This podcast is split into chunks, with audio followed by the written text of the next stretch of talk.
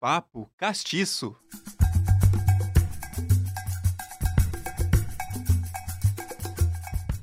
O grafite é uma das formas de arte sem intermediários. A mensagem é passada sem ninguém te pedir. Podem até tentar, mas vai ficar ali, na rua.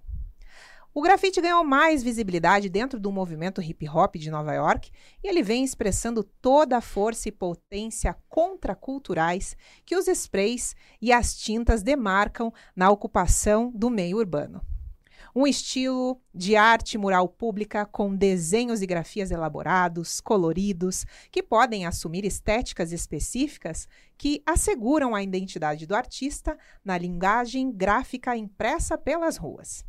No programa de hoje, nós vamos adentrar no percurso artístico que inicia no, no movimento periférico da pichação e migra para o grafite, e compreender melhor o seu espaço no circuito do mercado da arte. Isso mesmo, hoje o tema é grafite. Então seja muito bem-vindo, seja muito bem-vinda. Você está no Papo Castiço. Estamos diretamente aqui dos estúdios da Rádio Ninter, a rádio que toca o conhecimento, anexo à redação da CNU, da Central de Notícias Uninter. Aqui a gente conversa de uma forma leve, de uma forma genuína, trazendo à tona toda a pluralidade existente nos assuntos que envolvem as nossas raízes históricas, desmistificando, enaltecendo a cultura negra do nosso país. Então, pessoal, nosso convidado de hoje, ele é artista plástico, ele é grafiteiro. Ele se chama Léo Arte e eu convido você para conhecer um pouquinho desse persona. Vamos lá. O Leonardo Gabriel Lemos de Souza começou no mundo da arte muito cedo, na infância. O seu estilo sempre foi o realismo e a ilustração do meio em que vivia no seu entorno. Aos oito anos, ele conheceu o movimento hip hop por meio do break e do rap. Já aos 14, inserido no universo do skate, ele teve o seu primeiro contato com a pichação e com o grafite. Hoje, aos 28 anos, pai de menina, ele vive da sua arte. E a sua companheira, que está aqui nos bastidores, nos prestigiando, a Jaqueline Loyola, também é artista plástica plástica, desculpe, e grafiteiro. E o acompanha nessa jornada artística e afetiva já há três anos. O Léo mora em Curitiba, mas realiza trabalhos em todo o Brasil. Ele já até deu seu nome lá para a princesa na Dinamarca, igual você está vendo aí. O Léo também fez trabalhos para lutadores do UFC e também para grandes marcas. E é para ele que eu dou as boas-vindas de hoje. Seja muito bem-vindo, Léo. Olá. Olá, tudo bem? é... Feliz de estar aqui, menino? Meu Deus do céu. Segura firme.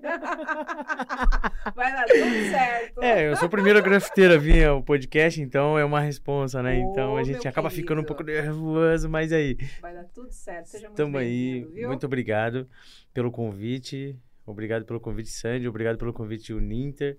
Muito importante esse podcast. Eu acho que é legal trazer esse tema. Eu acho que é um tema muito importante para a gente estar falando aí. E boa noite a todo mundo que, que está assistindo, né? Que apoia a arte, que tem interesse em conhecer essa arte também, que me apoia. Então, boa noite e vamos lá, né? Tudo aquilo que eu disse é verdade? Essa bio inteira aí? Olha, diz que é verdade. E vamos confirmar, certo? Certo, vamos é lá. isso aí. Vamos que vamos, querido. A gente vai começar nesse programa com a sua ajuda na desmistificação, nas di- na distinção em si entre pichação e grafite. Você Legal. consegue nos ajudar, por favor, Léo? Sim, sim. Então, vamos lá. É, a, a verdade é que grafite e pichação é, são a mesma, mes- mesma coisa, né? No Brasil, a gente deu... A gente não, né? É, as pessoas deram esse nome a- ao grafite como pichação, né? Se, se referiram a como pichação porque eles queriam distinguir o desenho mais colorido, aquele desenho mais agradável, do, do grafite real, que é a pichação, que é a letra. Mas, na verdade, originalmente, o grafite é a pichação. Né? Depois que o desenho foi sendo inserido, né, no meio da cultura ali, e foi se adaptando e foi cada vez mais ganhando espaço e os grafiteiros foram evoluindo e foram trazendo desenhos também para, para os seus protestos, né? Então, e aí assim criou essa diferença entre grafite e pichação, mas na verdade a originalidade é a mesma, vem da mesma origem e quer dizer a mesma coisa, né? Às vezes, no subconsciente das pessoas, podem pensar que o grafite seria de uma pessoa não profissional. Sim. De uma pessoa que está encabeçando um protesto, alguma coisa assim. Uhum. E, perdão, a pichação. E o grafite seria de uma pessoa mais profissionalizada. Existe esse tabu? Na verdade, isso é um grande tabu, isso é um grande erro. É, mas é, eu entendo as pessoas também, porque as pessoas se expressam conforme aquilo que elas vê e ouvem, né? Então, é, é aquilo que é passado, né? Esse movimento é um movimento muito grande, e ao mesmo tempo ele é muito fechado. Então as pessoas têm um pouco conhecimento, né? Eu vejo isso hoje no meu trabalho, que as pessoas não conhecem grafiteiros, não têm acesso a grafiteiros porque é algo meio velado ainda, né? Tem aquela barreira.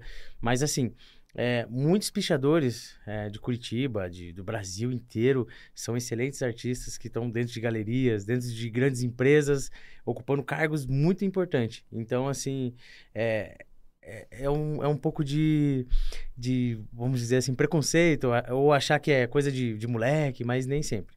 É, eles têm talento também na arte, no desenho, no realismo, no 3D, seja lá o que for. Mas eles gostam disso, né? Eles gostam de manter viva essa cultura que traz essa adrenalina, que traz esse protesto, né? Então eu posso falar também um pouco disso, né? É, sobre a pichação, sobre esse mundo da pichação, se a ideia é desmistificar, né?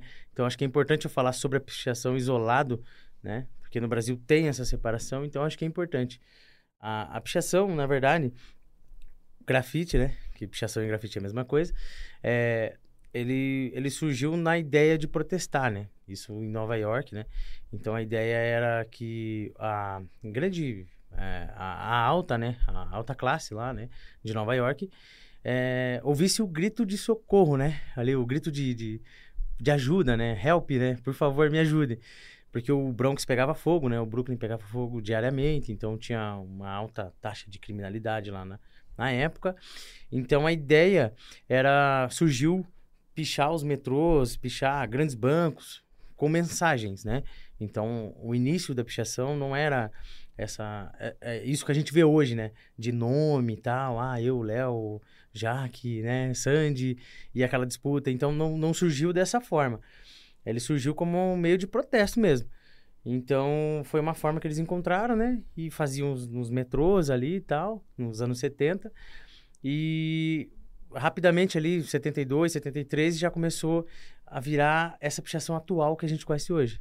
Que ela é mantida ainda, né, até hoje que é essa ideia do nome, né? Fazer o protesto, mas automaticamente divulgar o seu próprio nome. E hoje eu falo, né, abertamente, né? Não tenho, não tenho problema com isso. Até tem vários pichadores que, que, eu, que eu converso tal, sou amigo e a gente já trocou ideia sobre isso, eles concordam comigo. Que hoje a pichação ela é voltada para é, é para o pro protesto, né? O antissistema, mas também para Ibope. Então é quem faz mais, quem é a, né? A CRIO que faz mais, quem sobe mais alto, é, quem tem mais picho, quem tem a tag mais bonita. Então é isso, né? A pichação tem esse universo, né? E, e poucas pessoas sabem, e eu gostaria de falar para todo mundo de Curitiba que, é, na verdade, assim, tem muito pichador em Curitiba, né? Não é dois, três, nem dez. É, é, existe um grupo muito grande, né? Então, isso é uma cultura. Então, ali você tem roupa, você tem estilo de vida, você tem músicas que você ouve, então é uma cultura, né? E tá linkada ao grafite, né? Tá linkada não é a mãe do grafite, é o pai do grafite, né? O grafite veio da pichação, né? Então a gente como grafiteiro, a gente tem um respeito muito grande pelos pichadores, porque é, foram eles que abriram os caminhos, né? É um movimento precursor, então. Isso, é um movimento precursor. E, na verdade, esse, essa nomenclatura pichação surgiu aqui, mas o nome originário mesmo é grafite. Então, o grafite é o ato de grafitar, né? Então, é... E o grafite com aquela grafia de dois Fs e T, como você me corrigiu. Isso, dois F, T, T, I no final. vem de uma palavra italiana, né? Isso, uma palavra italiana. Que era borrar ou Isso, algo que assim, é, né? é, é, é- é- é- Arranhar. arranhar parede em forma de protesto ainda. Sim. Então ela é, ela é mais ampla, né? E o grafite que as pessoas se referem hoje, o grafite, é, é, na verdade é grafite de lapiseira, é grafite de matéria-prima, né? Mas a, a galera também tá, nova geração também tá brigando por isso e tá mudando isso, né? Então tá buscando, assim como o português, né? Tem que ser entendido. Eu acho que se as pessoas entendem assim, legal. Que seja assim, então, né? Os dois se referem ao grafite. É, inclusive, na verdade, na verdade não se chama grafiteiro. Eu já não, eu já não vou para esse lado, mas é escritor de grafite. Se você pegar a raiz mesmo, é isso, é escritor de grafite. Porque o grafite, na verdade, era escrituras, né? Eram letras ali em forma de protesto. Mas eu não, não me denomino dessa forma. Respeito quem pensa assim, quem usa esse termo, mas como eu sou mais novo, né? 2010, então, anos 70, então tem, né? Nem meu, acho que meu pai, sei lá quantos anos tinha, então é uma distância muito grande, então de uma nova geração que já via de outra forma, né? Assim como a Jaque iniciou no grafite há três anos, ela também vê de outra forma, né? Ela já iniciou na street art, né? Então, Que é o que a gente vai falar depois um pouquinho mais pra isso, frente. exato. Mas para fechar essa pergunta, você deu duas denominações que eu acredito que não sejam tão comuns aos ouvidos de quem está assistindo, né? Você falou o creel Aham. e você falou o tag. Sim. Você pode esclarecer um pouquinho sim, sobre sim, isso? Sim, é, CRIO, na verdade, é um, é um grupo de grafiteiros que se reúne, né? Tipo um CRIO, clã. Então, isso é um grupo de grafiteiros que tem afinidades ali e tal. Ou que tem um trabalho na mesma linha e resolvem se unir e criar um CRIO ali pra, pra ter um, uma identidade, pra ter um espaço maior, se né? fortalecer E também. se fortalecer também. E isso tem no grafite quanto na pichação também tem, né? Então, nos, ambos tem as crew. E a tag é nada mais é que a sua assinatura ali, né? Aquela tag, aquela pichação mais. É, como posso dizer? Mais cursiva, né? Mais desenhada, assim. Que é mais... o que vai garantir a identidade daquilo que Isso. foi formado, né? Isso. E, e aproveitando o gancho também, o, o picho reto também é, é algo que hoje é muito forte aqui é, em Curitiba em São Paulo. Se chama picho reto, que é, que é as letras mais retas, assim, que é aquela coisa mais marcada, mais suja.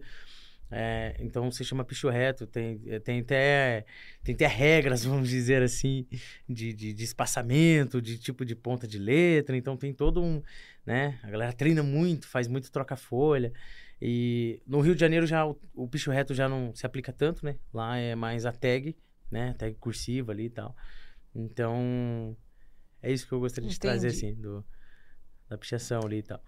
Beleza, querido. Agora que a gente já definiu Entendeu? esses conceitos, Legal. eu gostaria que você adentrasse na tua história. Então, assim, a gente apresentou um pouquinho da tua trajetória Uhum. no início do programa, através da, da apresentação da tua bio, mas conta pra gente, entre esses altos e baixos que tem a vida adulta, como que você se tornou esse artista que tá sentado aqui. É, é muita história, hein? então, eu comecei através do skate, né? Como eu, como eu me referi ali no, 14, bio, né? 15 anos. É, 14 anos. Foi, na verdade, é aos 13, né? Eu faço aniversário no final do ano, em dezembro. É, sagitariano. Aí. É, é, eu vi, é, eu vi tua expressão. É, então, e aí eu comecei a. a eu comecei a, a pintar com 14 anos, né? Aos, a- desde os 8 eu já acompanhava. Então andava de ônibus ali com a minha mãe e tal, e via os grafites, as pichações.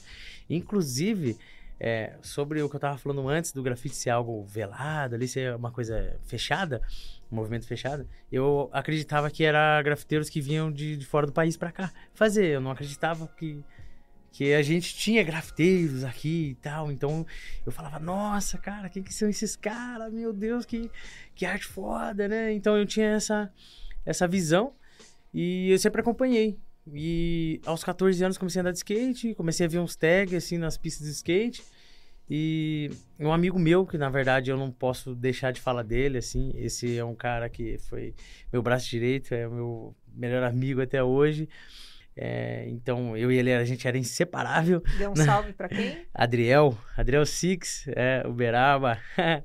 então, e esse cara foi um cara muito importante na, na- na minha, na minha carreira, assim, na minha história. Porque ele me apresentou a pichação e o grafite. né? Então ele acompanhava já. E a gente juntos, a gente formou o ABC, que era uma crio de, de grafite também, que tinha na época, de pichação e tal, no, no, nosso bairro. Então a gente foi os. É, depois do. Um outro cara que eu vou falar dele também, muito importante. É, depois de, dessa geração, a gente foi os, vamos dizer assim, os primeiros ali do, do nosso bairro ali, da nossa região, a começar a fazer grafite. E ele me apresentou, né, o grafite ali e tal. Opa, olha a pichação, que legal, vamos fazer. Você desenha, e eu sempre desenhei, assim, desde criança, assim, desde que, sei lá, que eu lembro, qualquer lembrança que eu tenha é desenhando. Então, minha mãe mostrava para os parentes, mostrava para os amigos, para os vizinhos. Nossa, ele desenha, ó, vai ser, vai ser um arquiteto, vai ser isso, vai ser aquilo, né? Então, ela tinha essa visão. E eu gostava muito de retratar a, o, que, o que estava ao meu entorno ali mesmo. Então, às vezes ali na mesa eu desenhava a cozinha, desenhava é, esse tipo de coisa, né? No colégio eu não ia muito bem, né? Então é, eu sempre ganhava como? Desenhando. Então aula de história ali eu gostava muito, então essa aula eu ia bem, mas em outras aulas eu, é, quando eu tinha que tirar um trabalho do, do livro, eu, para ganhar a professora, eu desenhava e daí tirava o meu texto do lado ali. Então, para dar uma aliviada, né? Então eu sempre fiz isso. É, só no inglês que não tinha como, né? Como é que eu vou desenhar algo em inglês, né? então, é, sempre desenhei muito realismo, assim, né? Sempre gostei e tal, de, de, dessa pegada realista. Mas quando eu iniciei, eu logo de cara, assim, eu me apaixonei pela, pela letra mesmo. Você lembra do teu primeiro grafite? Lembro, lembro, lembro, Quantos sim. anos e onde? Então, é, faz... É, faz 13 anos, 13? É, acho que fazem 13 anos, né? É 13 anos. É, o meu primeiro grafite, na verdade, foi na linha do trem, que a gente morava beirando a linha do trem no Beraba, divisa com o Cajuru. E esse primeiro grafite, esse amigo meu, a gente ficou o ano anterior treinando o tempo inteiro, assim, no chão, de, de giz, né, de, de pedaço de tijolo. E aí eu falei, cara, vou comprar um spray e tal. E eu trabalho de menor aprendiz na Cenepar na época, então eu tinha um salarinho ali, né, legal. E aí eu fui lá e comprei meu primeiro spray, assim, sabe? Eu fui na linha do trem, eu e ele. A gente foi pro lado de dentro da linha do trem com aquele medo assim, nossa, a gente vai ser preso e os maquinistas vão ver, então. E aí a gente fez o nosso primeiro picho ali, em, foi em janeiro mesmo, de 2010. A gente fez nosso primeiro picho ali, a gente gostou, né? E, e aí a gente teve a coragem de pedir para os guardas que cuidam dos trens, né? E, e aí eles, olha, não, a gente não pode autorizar pela empresa, mas assim, enquanto a gente estiver aqui, vocês podem fazer. Tá livre. Daí a gente fez o nosso já na sequência, no outro dia, o nosso primeiro grafite mesmo, assim. Num vagão? Não, no, no muro mesmo. Ah, naqueles tá. muros de concreto que tem beirando as linhas do Uhum. trem. E a gente fez o nosso primeiro grafite ali e tal. Então, todo mundo, nossa, lá o grafite. Outros estão pichando. Então, foi toda aquela, né? E, mas foi muito legal, assim, pra nós, assim. Foi bem marcante, assim. Eu tenho as fotos até hoje, na verdade. Foi bem marcante. E, e dali eu iniciei, né? E, mas como eu comecei na pichação junto ao grafite, é, eu já tive uma experiência muito ruim, assim, com a pichação. É, porque eu peguei um dia indo pro meu curso, peguei uma latinha de spray e saí pichando minha vila inteira, assim, sabe? Mas eu fiz um estrago. E não tinha nada de pichação na minha vila. E eu fiz um estrago, né? Então, bairro pequeno, todo mundo se conhece. E deu ruim. Bem ruim. Então, assim, me proibiram de pintar na vila, assim. Ó, cara, você pintar aqui não vai ficar legal pra você e tal. Então, aí, assim, só me deram, assim, um voto, assim, por conta de eu estar trabalhando na Celepar de Menor Aprendiz. Mas é, a- a- o bairro que eu cresci era um bairro violento, né? Não tão violento como outros, mas era um bairro muito violento, então tinha muito tráfico, muito crime e tal. Então eu sofri uma pressão dessa galera, então aí eu, putz, e agora, né? Então eu dei um- uma parada assim, né? É, mas, mas nesse tempo, assim, eu fiz muita coisa, assim. Uma semana eu fiz um estrago assim, na minha vida. Grafite, pichação, fiz de tudo. Porque eu sou muito intenso, assim, em tudo que eu vou fazer. Então, se eu gostei, eu entro de cabeça, sabe? Então... Me conta um pouquinho já que a gente está saltando aqui É. nessa repressão momentânea daquele início. Lá na tua bio, eu falei sobre um trabalho entregue a uma princesa dinamarquesa, meu querido. Sim, Conta sim. um pouco sobre isso. Então, eu também fui surpreendido. é, foi um presente, assim, de Deus pra mim, assim. É, eu tava numa fase, assim, de evolução no grafite, né? Então eu ainda fazia muitos trabalhos muito comercial, assim, muito quadrado, vamos dizer assim, né? Dentro do que o cliente quer. E eu tive uma oportunidade de fazer um trabalho um pouco mais livre, onde eu retratei o filme Rio. Eu falei, e, e foi um auge, assim, que na época, o filme Rio, é, porque ele representava muito o Brasil, né? Então as crianças se identificaram muito, assim, sabe? Saiu daquela coisa Disney e tal. E eu tive a, a honra de poder fazer esse trabalho. E era, ele, ele já trazia uma linguagem nova, que é a linguagem que eu gosto muito, que é essa pegada é, realista no, no cartoon, né? Essa mistura de cartoon com realismo, né? Sempre gostei muito de cinema, né? Então, sempre prestei muita atenção nisso, nessa evolução. E aí eu tive a oportunidade de fazer. E aí eu fiz esse trabalho e... Em que local, por favor? Foi num condomínio, no Pinheirinho. Inclusive, fui morar nele depois. E eu fiz esse trabalho no, no no parque ali, no, no, no playground ali. E, e olha que, que coisa louca, né? Eu tinha sonhado que eu tava pintando o filme Rio. E aí a síndica me ligou e falou: Léo, preciso de um orçamento tal. Você pode vir aqui? Posso. E já no, no telefone, assim, eu já falei: Nossa, gente boa. Porque era uma fase, assim, inicial para mim, ainda, né? Mesmo que eu tinha já dois, três anos. Não, já tinha três anos, acho que, de grafite ali, três, quatro anos. Mas era uma fase inicial para mim, assim, sabe? Então eu tinha muitos clientes, assim, que eu não, não sabia peneirar ainda, né? Então eu falei, e eu já tava saindo de clientes, assim, vamos dizer assim, ruins. E aí tive uma experiência muito legal, assim. Eu falei, cara, ela é muito bacana tal, vamos lá. E quando eu cheguei, ela falou, cara, tem esse parque aqui tal. E tinha um monte de árvore atrás, né? E eu bati o olho e eu tinha sonhado com o filme Rio ali. E aí eu falei para ela, cara, sabe que a gente podia fazer dela, ah, tô aberto aí. Foi, eu acho que a minha primeira cliente que falou, o que você achar melhor? Sabe, foi a minha primeira liberdade, que depois eu quero falar sobre isso também. E, e aí eu peguei e falei, ah, a gente podia fazer o filme Rio, né? Contei do meu sonho ali e tal. Ela, cara, você não vai acreditar. Meu filho tá assistindo o filme Rio lá. E era exatamente isso que eu ia falar. Porque eu tava cansado já de ver Mônica, essas coisas. E eu ia dar sugestão justamente do filme Rio. Eu falei, cara, fechou. Que casamento, hein? Não, casamento. E aí fiz o trabalho, assim, foi incrível. E ela me deu um super apoio, assim, né? Então, a gente mora em Curitiba, né? A gente sabe como é que funciona Curitiba. Então, a gente tem a questão do preconceito, né? Não só racial, mas também é, de, de tudo um pouco, né? Então, as pessoas também tendem a, o jovem no Brasil nunca levar a sério, né? A frase da negra, da negra ali, né? Então, tem essa questão também, eu sofri muito por isso também, por ser jovem também. Então, as pessoas não acreditarem muito no que você faz. Então, alguns moradores questionaram muito, assim, ah, mas o que, que vocês estão fazendo? Mas ele sabe fazer mesmo? Então, assim, eu de uniforme, tudo ali, formal tal. E me dedicando. E ela foi muito importante, porque ela sempre ela sempre descontraía ali, né? Falava, não, fica tranquilo, eu trouxe aqui um dos melhores artistas do Brasil e tal. E eu não era nada, né? Então ela já falando assim, né? Me erguendo, né? E aquilo me deu muito gás, assim. Inclusive é um trabalho que eu fui replicar ele depois. Eu levei uma semana. E quando eu fiz lá, eu fiz em dois dias. Eu acho que de tão. Foi no flow, né? Foi no flow, assim. E ficou perfeito. E aí o que aconteceu? É, a, esse trabalho para princesa, na verdade, envolve algo maior. É, é a, essa princesa da Dinamarca, junto com o cônsul geral da Dinamarca, é, Jens Ollens, eles ajudam uma, uma ONG, né? Não, não, é, não é uma ONG em si, mas é, uma, é um lar que, que é para crianças né, carentes e tal, ali abandonadas às vezes na maternidade, que sofreu algum tipo de pressão ali. E é o lar Dona Vera, é um lar muito importante. Inclusive, galera, ajudem esse lar, porque é ele muda a vida de muita gente já há 20 anos. Então, é um lar, assim, que tem um trabalho bem incrível. E, e aí eles vieram apoiar esse, esse lar, né? Há 10 anos antes de, me, de entrar em contato comigo. Então, eles compraram um terreno, construíram um edifício, doaram ao lar. E o cônsul da Dinamarca, cônsul geral da Dinamarca da época, ele é envolvido com a Bienal de São Paulo de, de, de, artes, né? Então o grafite estava, né, em ascensão ali no Brasil, ainda está, né? Mas tava ali aquela coisa, né? É, gêmeos pintando castelo, cobra pintando Avenida Paulista, então tava aquela coisa, né? Nova York e tal.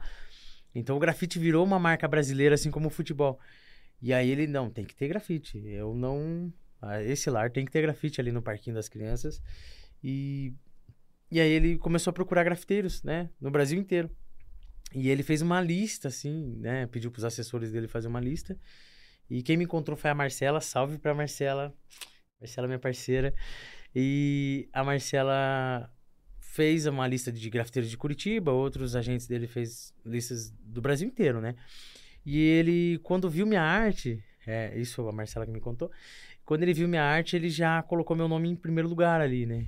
Já deixou ali em destaque, ó, gostei desse carinha. Que legal. E aí ele foi selecionando, foi selecionando, foi selecionando, e, e eles foram mandando mais. E ele queria algo bem realista tal, mas ao mesmo tempo cartoon, que é essa pegada atualizada que, que, eu, que eu disse, né? Do, do cartoon que hoje tá aí, a gente vê os curtas aí e tal, né? Então, aí ele, ele gostou da minha arte e me, me selecionou, né? E quando eu fui conhecer ele, foi fantástico, assim, sabe? Ele virou e ele falou, cara, você é a cara do Brasil, cara. Era o cara que eu tava procurando. Então foi muito massa, assim, para mim, assim, foi transformador. Então você, você conseguiu ir para Dinamarca através da sua arte. É, a minha arte foi para Dinamarca, na verdade, através de mim. Eu não fui ainda, mas a minha arte tá lá exposta lá. Não sei, acho que está no castelo, não sei, né? Pode ser que esteja, mas foi para princesa, duas artes, na verdade. Sensacional. Muito, muito legal, bom. muito gratificante. Agora vamos explicar para a galera, porque também é uma curiosidade minha, Sim. né? Como que é feito operacionalmente um grafite? Como é que acontece essa magia? Então, o grafite ele é feito de várias formas, né? O, na rua, geralmente, é, é feito no olho mesmo, né? Então, é, ele é feito no olho ali. A pessoa pega o spray, esboça primeiro, né? Ou faz o fundo, né? É, faz um fundo primeiro no muro, prepara o muro ali com fundo, faz o esboço, depois do esboço vem com o preenchimento, e aí vem com os detalhes, vem contorno, né? Mas antes disso, o grafite começa na, no papel. Então, são folhas e folhas e folhas, né? Hoje já não são mais folhas, hoje são tablets e tablets, né? Ali, né? São páginas e páginas e arquivos. Mas antigamente era muita folha, né? Então, meus cadernos de 10 matérias ali não duravam dois meses. Porque eu desenhava muito, muito, muito, muito. Então, eu consumia muito grafite, assim. Eu desenhava demais. Então, começa ali no papel, né? Então, ali no papel você vai treinando, né? Você vai desenvolvendo para tirar para uma escala maior, né? Então, é, aí, o grafite profissional, vamos dizer assim, né? O, a street art, né? Que hoje é comercializada. É, existem várias formas de fazer, né? Tem a escala, que é aquela escala que a gente aprende na escola, né? É tipo a regra dos três ali, que você quadricula a imagem, né? E replica na parede, né? Tira a medida da parede, escolhe o seu limite, né? Se vai ser na altura, se vai ser na largura. E ali você tira medidas e divide, né? Conforme os quadrados que tem na folha. E aí assim você consegue replicar ele na parede. É uma das formas.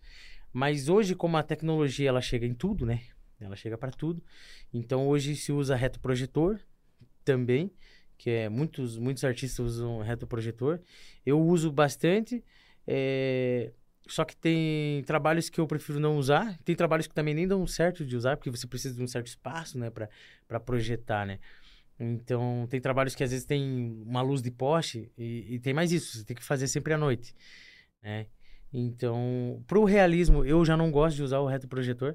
Então, pessoas que pensam que eu uso o projetor para pro realismo, eu não uso. Eu, eu uso a escala mesmo, eu prefiro seguir a escala, né? E desenhando ali, porque o realismo, quando você joga no projetor, ele não tem. Não aparece os traços, né? Porque o realismo não é um desenho marcado, né? Ele não existe contorno. É sombra, luz e preenchimento, é só isso. Então não, não, não existe contorno. Então quando você joga no projetor, você se perde. Você não consegue ver direito. Né? Então eu uso mais para logomarca, umas coisas mais assim, cartoon, né? Outras pegadas. Então quando a gente vê aquele edifício, às vezes de 20, 30 andares, com um grafite de cima até abaixo, muitas vezes ele foi projetado dentro de uma escala até do próprio papel mesmo que a gente Isso. tem, Aham. transportando essa escala para a realidade do prédio, com quadrados às vezes de tantos e tantos centímetros, para você ter um, um norte de um modelo para você poder Exato. ir fazendo ali com andaime, Exato. descendo, subindo, Isso. como se tivesse um, É. um- uma coisa para firmar o olho e poder projetar, porque é incrível, né? Como É, que fica. sensacional, assim. O grafite tem. O grafite, eu acho que ele já encanta desde aí, desde essa parte do esboço ali, né? Essa imaginação, né? É, já começa na imaginação de você olhar um prédio, né? Quem foi, o, vamos dizer assim, o louco que olhou para um prédio e imaginou uma arte inteira, né? E, vindo do mundo onde você tinha esculturas e um, um quadro ali num tamanho X, né? Então, quem foi o cara, né, que teve essa ideia, né? Eu agradeço muito a ele, porque foi muito legal isso, é, essa ideia de transformar as ruas em galeria, né? Então, ele já encanta desde aí.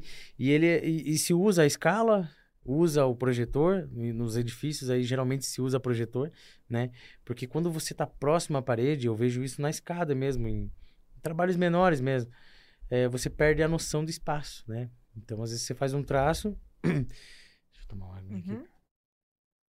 Muitas vezes você acaba fazendo um traço e perde todo Isso. o contexto da tua imagem. É, né? você faz um traço achando que tá reto e quando você desce tá uma curva. Ou você faz uma curva e ela tá reta.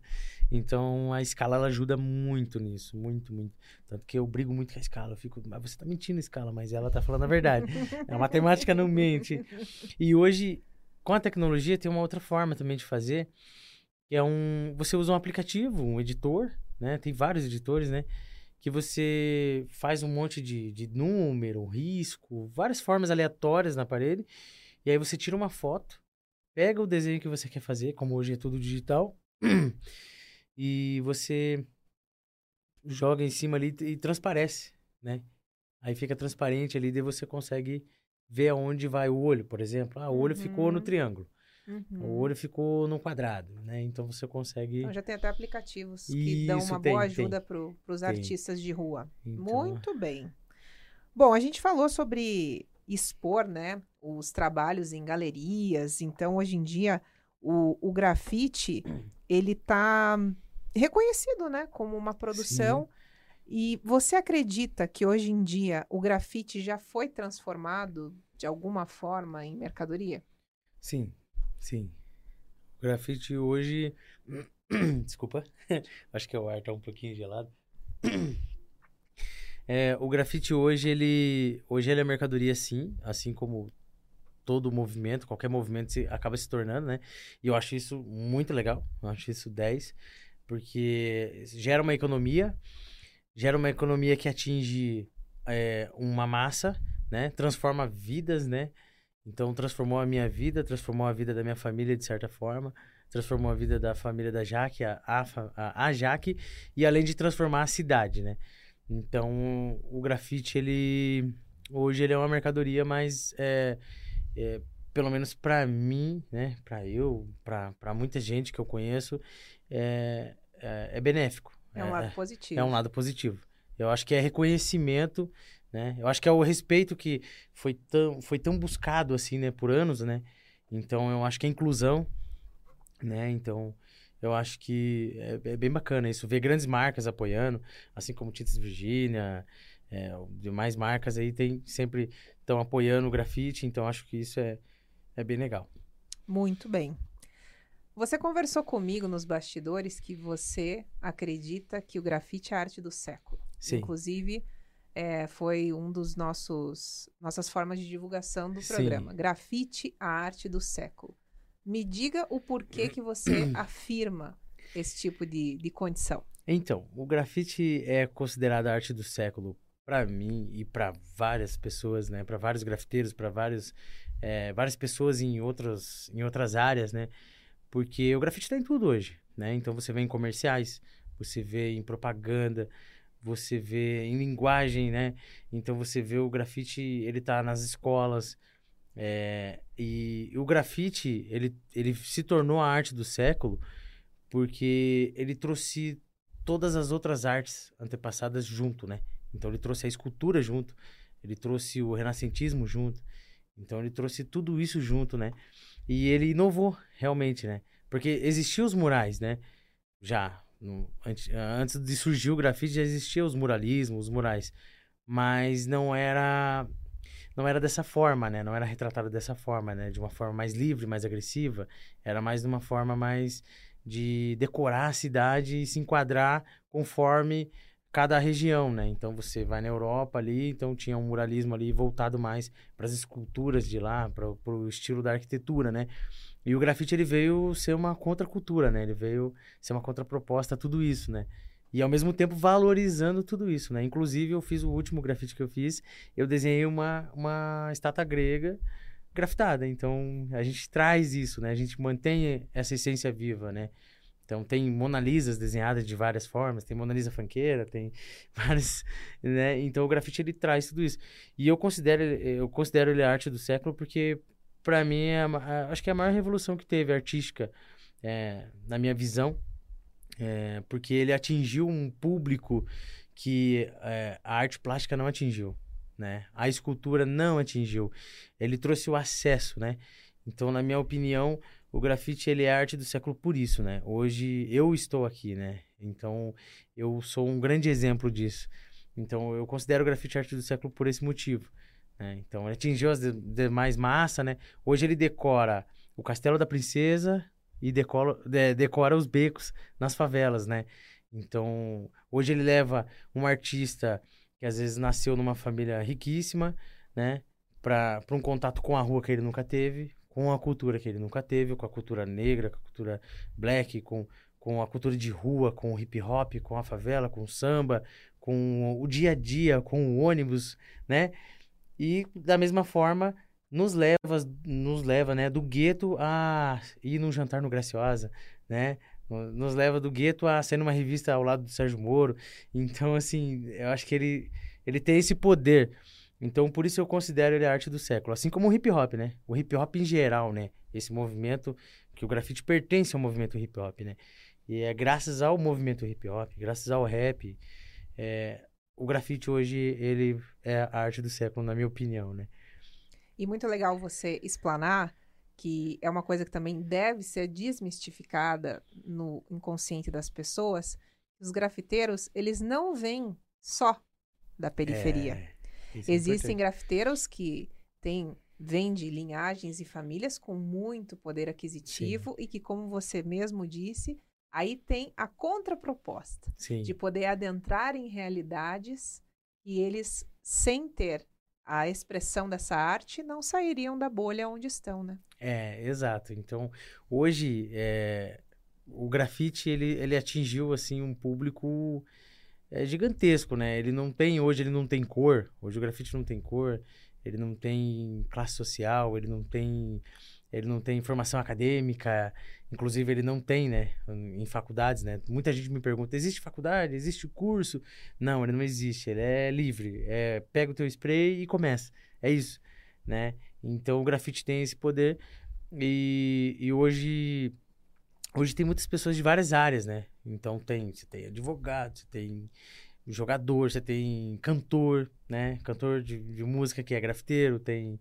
Então, ele é muito abrangente, né? E, e inclusive pessoas da, da, da, alta classe mesmo, né? Que veio ali de, de, uma família né? com poder aquisitivo maior. Então você tem ele no grafite.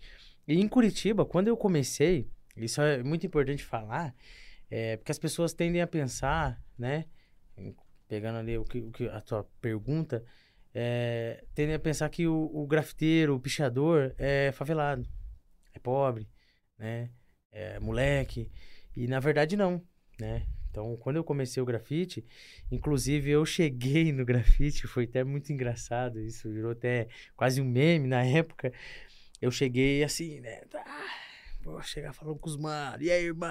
Tá. E eu achei que eu tinha que chegar nessa linguagem, né? Tal, pá. Eu falei, pô, tô com uma blusa muito curta, eu tenho que usar uma blusa maior, porque, pô, vou colar com os manos, né? Não sei, né? Só que os caras têm uma arma no quadril, então eu tinha essa visão. Todo um estereótipo. É, um estereótipo, isso que eu vim de lá, né? Então eu tinha essa visão. E quando eu cheguei, é, na sua maioria, eram pessoas, aqui em Curitiba, né? Eram pessoas brancas, né?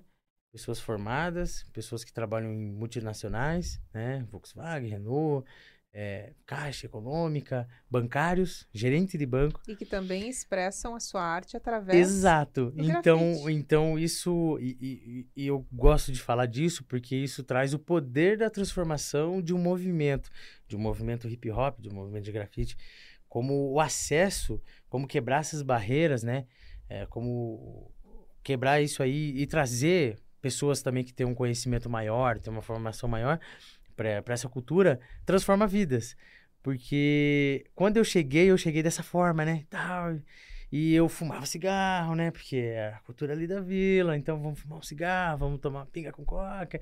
Então eu tinha toda uma ideia, né? Não ia pra escola, gazeava aula, achava que tinha que ser, né? Uma não. E quando eu cheguei, eu levei um, Um choque. um choque. E, inclusive, graças ao. Eu vou falar o nome deles aqui, que esses caras foram muito importantes para mim. O Danilo, Danilo Nix, foi o meu professor, eu considero ele meu professor. Ele deu um workshop também no, no meu bairro na sequência da, de- dessa situação. E foi ali que eu tive o primeiro contato, assim, com, com o público, com, com, com o movimento do, do grafite em Curitiba de verdade, né? E ele foi um cara muito importante pra mim, assim, porque na época eu tinha 14 anos, ele já tinha 21, eu acho. E ele e a namorada dele me levaram, assim, pro, pra Curitiba inteira, né? Pra eventos, me colocaram em eventos importantes. Então eu gra- agradeço muito esse cara. Se não fosse esse cara também, eu não. Acho que eu não estaria sentado aqui. É, o Luíba também, Luiz, Luiz Lopes. Esse cara também foi um cara muito fera na minha vida. É assim, não tem nem o que falar, né? Na época, assim, foi um cara que, que abriu muito minha mente, assim, sabe? Tirou essa visão é, que só existe aquilo ali da periferia, né? Ele me trouxe isso, né? E ele, e ele é um, um cara, pô, hiper inteligente e tal.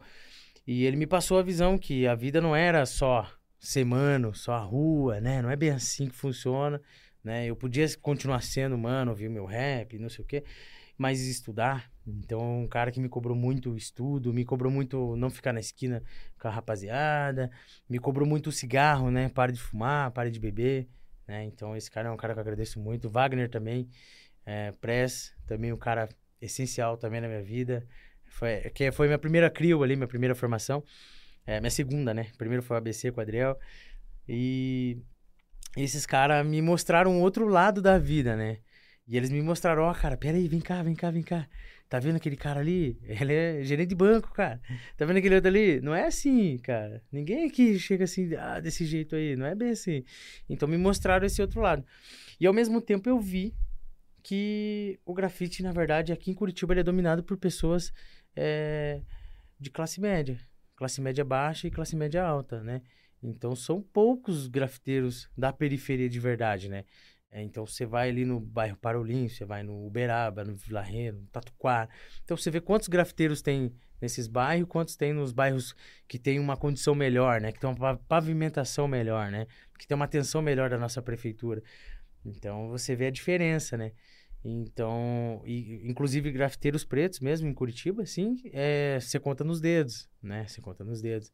Então, é, na minha época que eu comecei, o que eu vi, assim, de grafiteiros pretos, tinha o Café, né? Um cara também muito fera, professor também. Café, o Amém e o Tosca, né? Que é um grafiteiro também muito importante pra mim, assim. Foi um cara também, foi um dos primeiros grafiteiros também que eu encontrei. Então tinha esses caras e o resto não, não, não se parecia tanto assim comigo, vamos dizer assim. É, então, Então dá para formatar que o grafite é a arte do século por abranger todas Isso, as exato. classes sociais, exato. por trazer a acessibilidade da que outras artes não conseguem trazer para o público, né? Como Sim. você citou, e englobar tudo isso dentro de um movimento que cada vez mais está tomando o mundo. Correto? Correto, é isso mesmo. Muito bem. Vamos encaminhar para a última pergunta. Vamos lá. Então, assim, como que se reflete a jornada do grafite aqui na capital paranaense, dentro da tua vivência? Dentro da minha vivência, eu acredito que o grafite ele tá ah, ele tá incrível. Eu acho que a cena acho que nunca teve melhor, na minha opinião, nesse sentido reconhecimento social, né? É, o movimento do grafite, quando ele iniciou, né? Quando ele iniciou não, mas no seu auge ali, foi 2008, 2007, é, eu ouço as histórias, né? Eu não participei, mas eu ouço as histórias, né? Eu peguei o final disso. É, ele trazia muito a união, né? E era lindo de ver. E foi a época mais bonita mesmo, na minha opinião também. Porque os caras eram muito unidos, cara. Então eles pegavam um muro ali que cabia. ho- Hoje a gente faz em dois, eles faziam em 10, 15. é, um ajudava o outro, ó, eu tenho um resto de tinta, vamos lá. E vamos fazer um churrasco no final. Então ele trazia muito isso, né? E isso foi se quebrando, né? As pessoas foram se indivi- individualizando dentro do seu estilo. E hoje mudou, né? Então tem o grafite comercial, que é o street art, né? O comercial. E tem o grafite de rua ainda que ainda se mantém vivo e muito forte.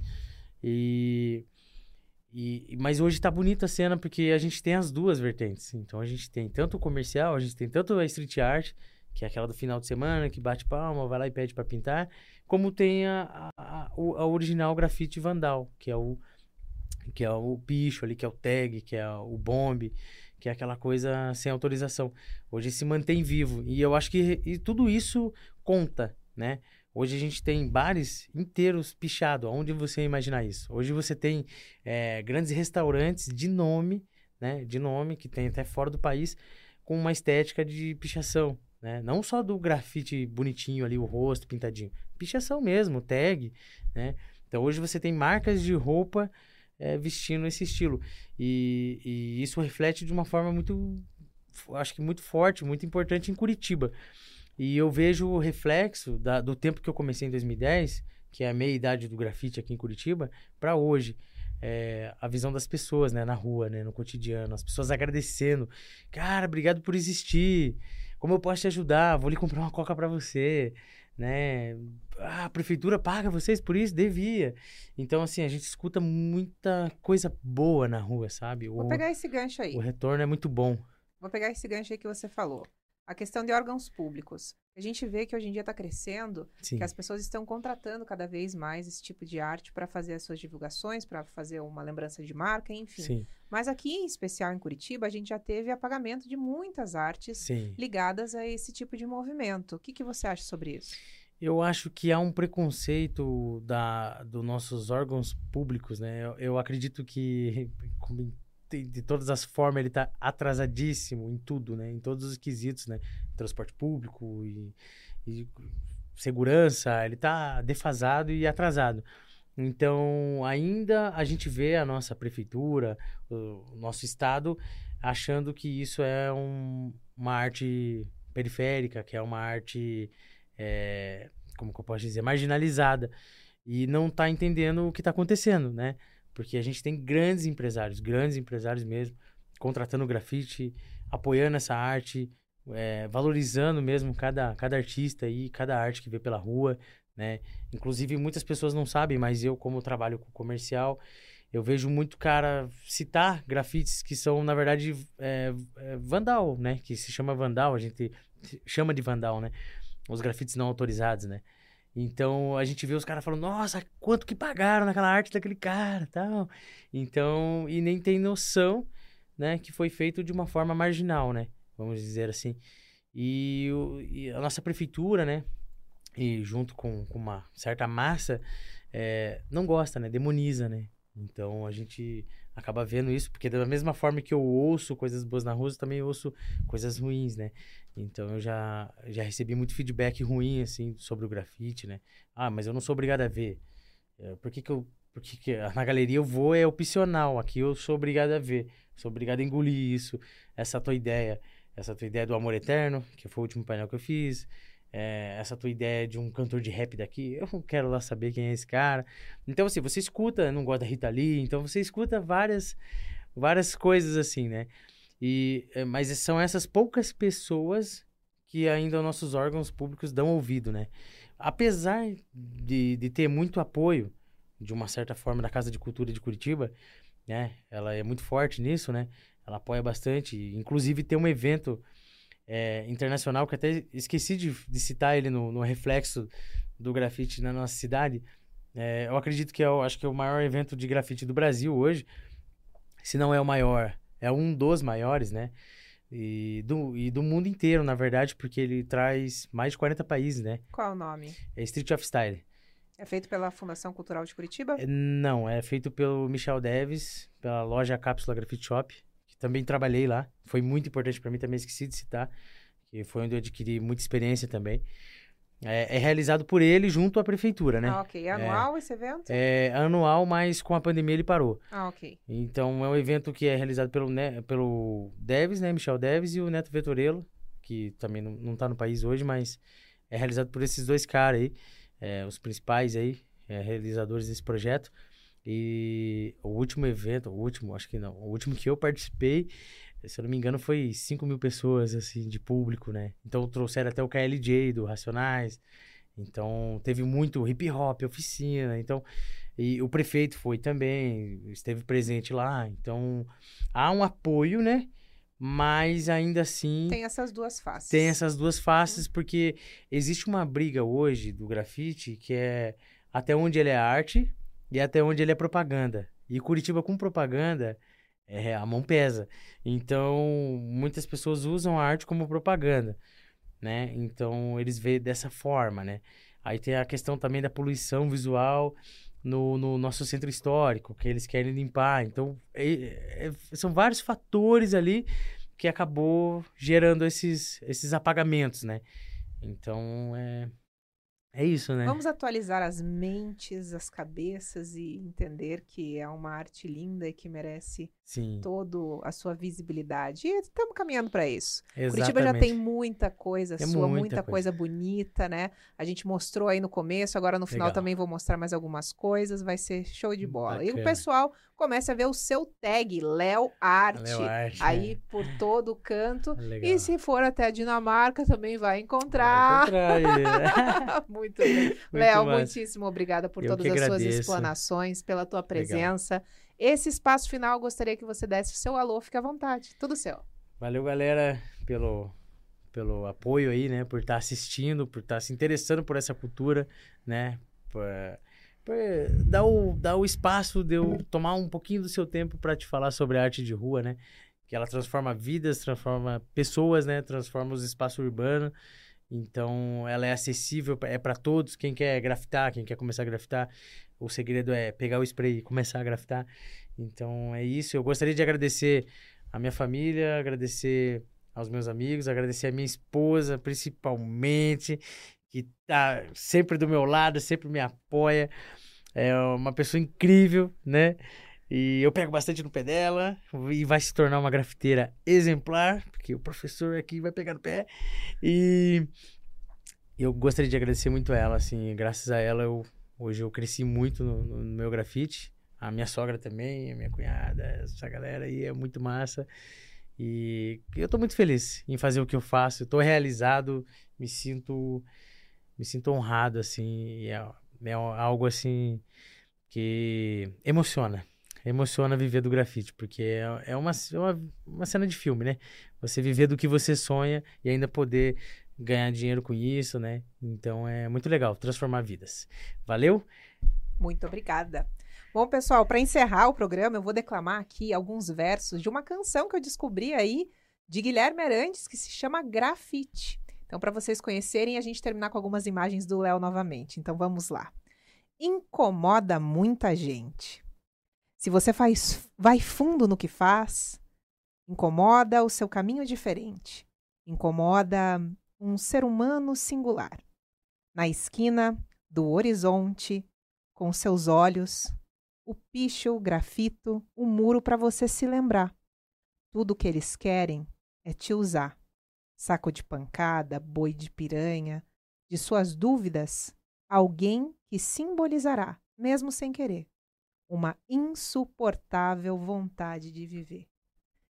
E pelas ruas da capital paranaense, essa insuportável vontade de viver do Léo Arte, da Jaque, a sua companheira, está estampada em muitos muros. Fiquem atentos.